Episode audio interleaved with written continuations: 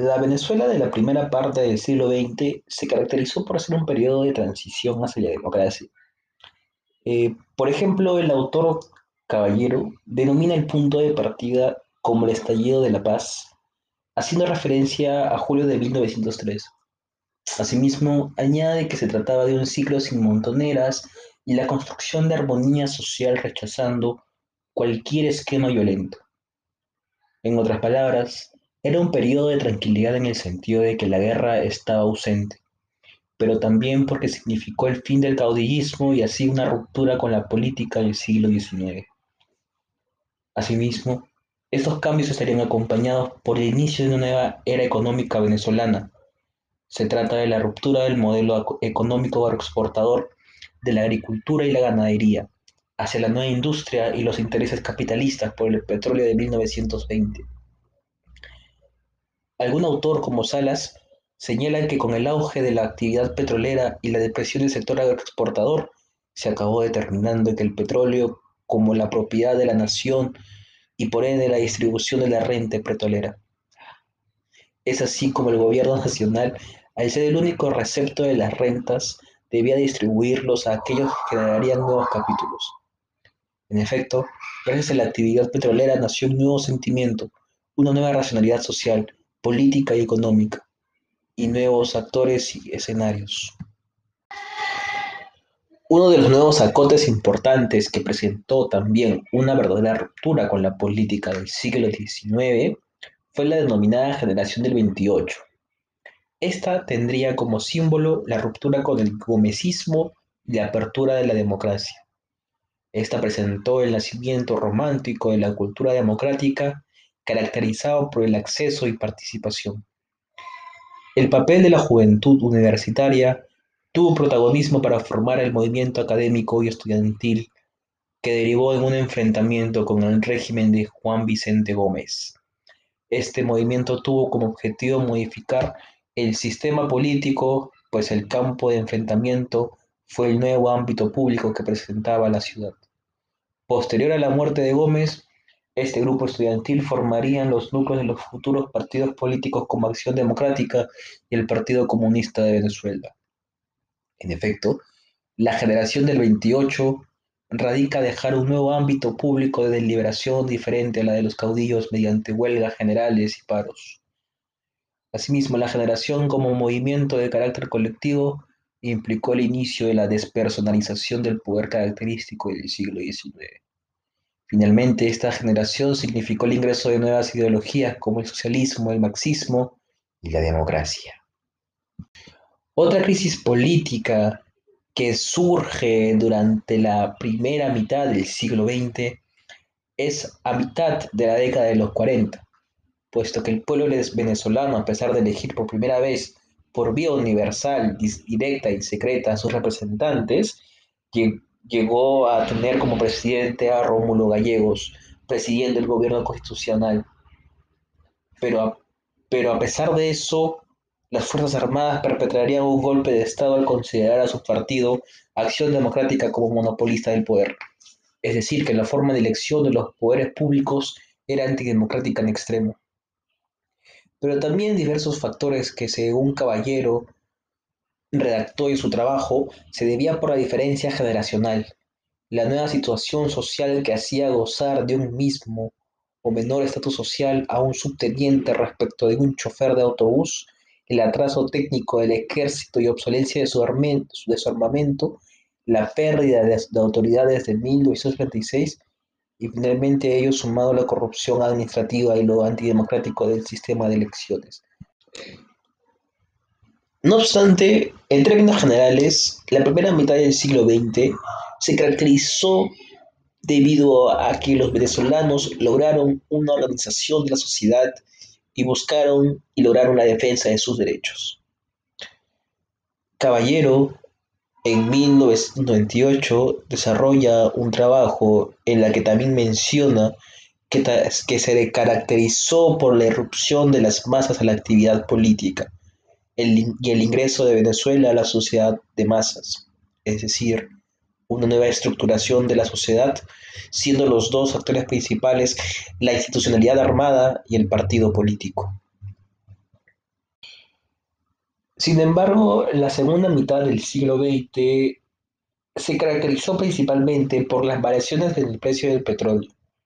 Quizás una buena pregunta resulta ser, ¿por qué el precio del petróleo y no eventos como la crisis de los partidos, el Caracazo o los intentos de golpe de Estado en el 92? La respuesta es más sencilla de lo que aparenta. Las fluctuaciones del precio del petróleo han sido las causantes de tanto del apogeo político venezolano durante los 60-70 como de los años críticos de los 90. En primer lugar, es necesario hablar brevemente de la crisis de los partidos. Esta inicia con el descontento que generó el sentimiento de abandono de la ciudadanía. Esta consideraba que a pesar de los esfuerzos celebrados formalmente entre los partidos políticos, estos los habían olvidado. Y es que a pesar de la existencia de acuerdos como el pacto de punto fijo, los partidos ya no eran capaces de responder a las demandas de la población. Luego de años de bonanza económica por el auge del petróleo, la caída del mismo generó un descontento enorme por parte de la población. Esta entendía que los partidos no eran capaces de articular una respuesta clara y efectiva ante las adversidades económicas que el país estaba viviendo. Sumado al agotamiento de los partidos debido a la desconfianza de la población, se encontró el proceso de descentralización venezolana. Este proceso iniciado en, el 89 se produjo la desarticulación de los partidos. El inicio de este significó la aparición de diversos caudillos regionales, debilitando así la imagen nacional de los líderes de los partidos. La suma del inicio de la descentralización, la crisis y la aparición de caudillos regionales abonó al surgimiento de grupos de poder y presión, Además, estos surgieron como vía para encauzar las demandas de la población ante la crisis. De hecho, su influencia llega a ser tal que se materializa como la victoria en los comicios electorales del 95, que dieron como ganador a Rafael Caldera. El descontento de la población por la crisis mencionada en las líneas anteriores se vio materializado con el Caracazo, esta serie de protestas que van desde el 27 de febrero del 89 hasta el 8 de marzo del mismo año son el reflejo del sentir de la población venezolana de la época. El descontento ya existía por la incapacidad de Carlos Andrés Pérez de ponerle fin a la misma, es lo que hace que la población estalle. Con la implementación del paquete de medidas neoliberales denominadas el Gran Viraje, Pérez solo logra acrecentar la crisis y con ella el descontento. Iniciado el 17 de febrero a través de protestas pacíficas masivas en los barrios más pobres de Caracas, el Caracazo pronto escaló a niveles de violencia alarmantes.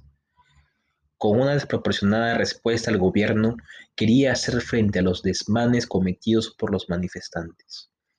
El gobierno de turno se creyó capaz de frenar la violencia utilizando métodos como el toque de queda o la autorización a las Fuerzas Armadas para hacer uso de su armamento contra de civiles. El descontento popular se vio materializado en dos intentos de golpe de Estado en el 92, siendo el más importante de ambos el protagonizado por Hugo Chávez Frías. Dicho intento de golpe de Estado tuvo lugar en las guarniciones militares de los estados Aragua, Carabobo, Miranda, Zulia y el Distrito Federal. Entre los oficiales que lo dirigieron se encuentran Hugo Chávez, Francisco Arias, Joel Acosta, Jesús Miguel Ortiz Contreras y Jesús Urdaneta. Todos ellos formaban parte del movimiento bolivariano revolucionario 200. Durante el intento golpe de Estado, Chávez falló al intentar asegurar Caracas es ahí donde él asume la responsabilidad del fallo mismo. Luego de declarar a la prensa asumiendo toda responsabilidad, el resto de oficiales siguen su ejemplo y proceden a rendirse. Finalmente, los incitadores de intento del golpe de Estado son arrestados.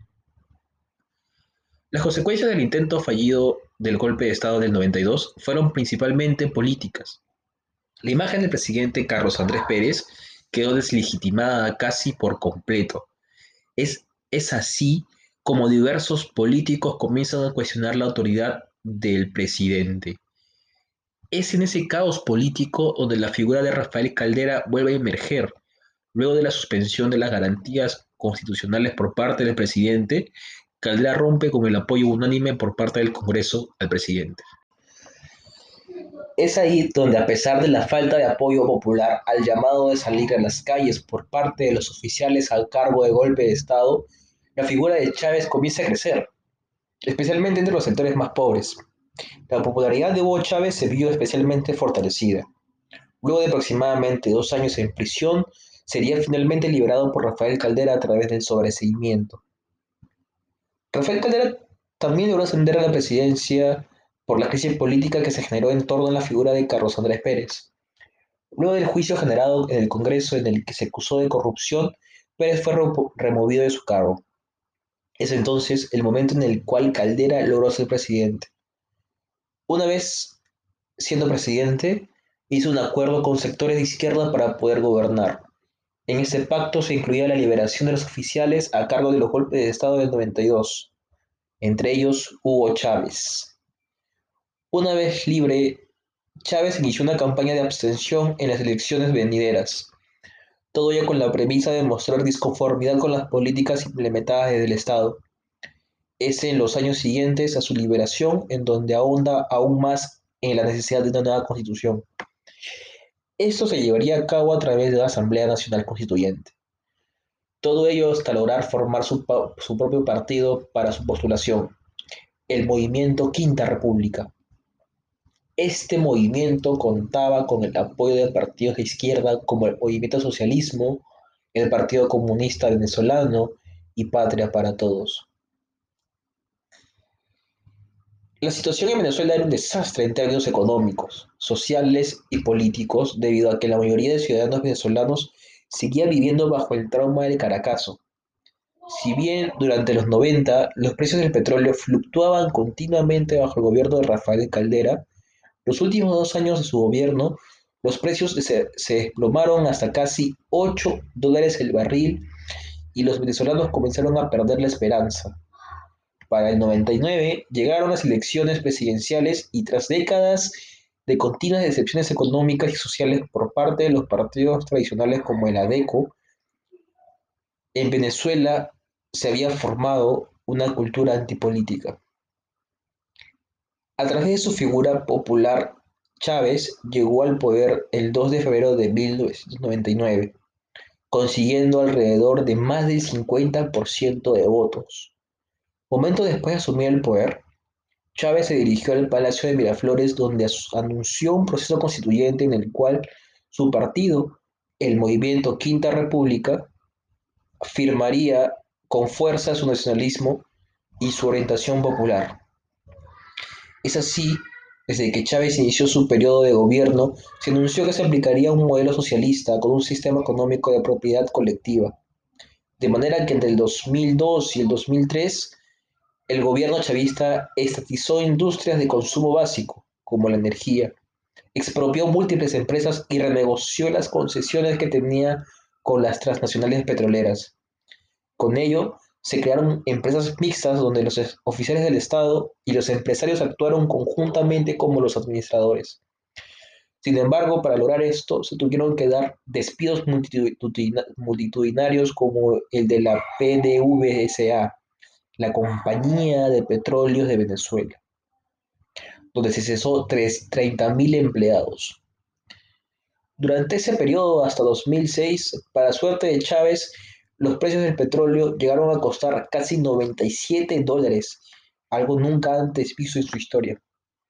Sin embargo, la estatización petrolera y de industrias de consumo básico llevó a un declive en la producción nacional y un empeoramiento de las condiciones laborales, al punto que la población tuvo que depender de las importaciones. Asimismo, por más socialista y beneficiario que haya sido el enfoque de Chávez sobre la economía, este estaba impregnado de corrupción. Y eso se debe mediante las expropiaciones de empresas privadas. Nació una nueva clase adinerada llamada la boliburguesía, que agrupaba a todos los funcionarios de grado medio que ahora laboraban en las empresas estatales y eran fieles a Chávez, al punto que la nómina oficial de funcionarios chavistas pasó de, 900.000 personas a 2.3 millones. Chávez inició una represión y persecución militar a sus opositores. Dentro del proyecto chavista, los militares no eran los agregados políticos, sino más bien los protagonistas, que debían controlar al gobierno, los recursos del país y la economía misma, ajustándose al contenido ideológico de la revolución bolivariana. bolivariana. De manera que se crearon milicias integradas por civiles, proyectos de defensa exterior militares y empresas mixtas dirigidas por oficiales de alto mando, al punto que Chávez eliminó totalmente las barreras democráticas entre las fuerzas militares y la vida civil. Por lo tanto, si bien Chávez llegó de manera democrática al poder, su forma de gobernar no lo era, ya que arrestó y torturó ilegalmente a sus opositores políticos. Despidió a todo aquel empleado público disidente que no utilizase una camisa roja en las manifestaciones chavistas. Y censuró a todo periodista que hablase en contra del gobierno. Todas esas acciones se mantuvieron gracias a que Chávez había cultivado un gran apoyo popular que le permitió ejecutar acciones que incluso iban en contra de la Constitución del 99, que él mismo hizo.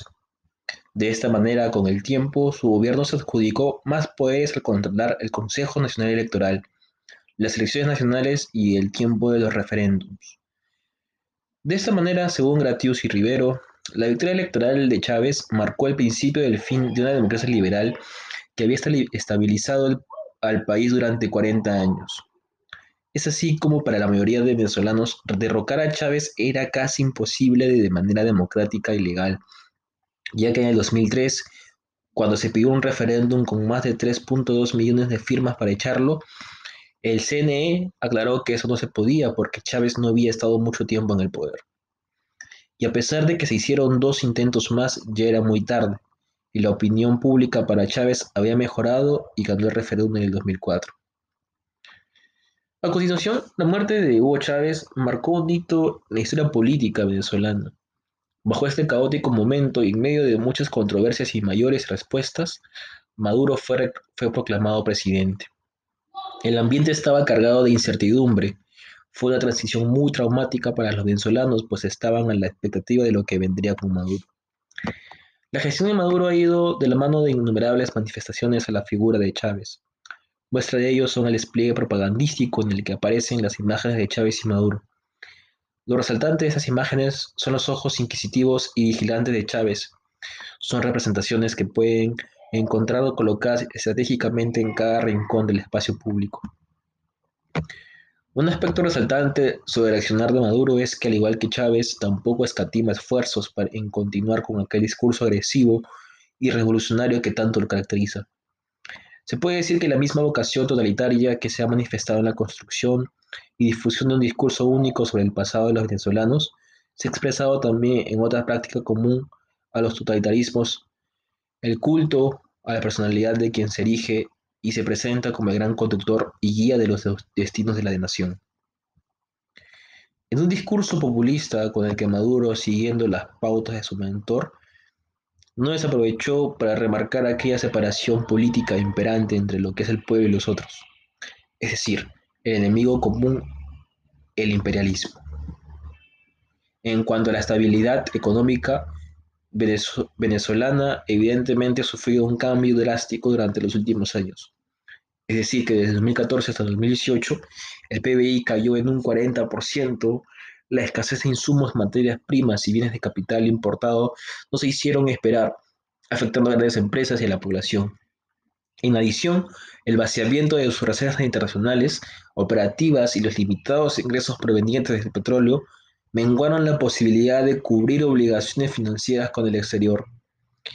Es necesario aclarar que cuando Maduro asumió el poder ya se venía cargando con una constante baja el precio del petróleo. Y mientras disminuían las inversiones en esa industria, el número de barriles producidos por día también lo hacía. En definitiva, la forma poco efectiva con la cual tanto Chávez como Maduro han hecho frente a los desafíos económicos sin tomar en cuenta la complejidad del manejo de una economía desarrollada con gobiernos caracterizados por promover y dirigir un modelo distribucionista que gracias a los recursos provenientes del petróleo construyeron el camino para la profundización de la crisis.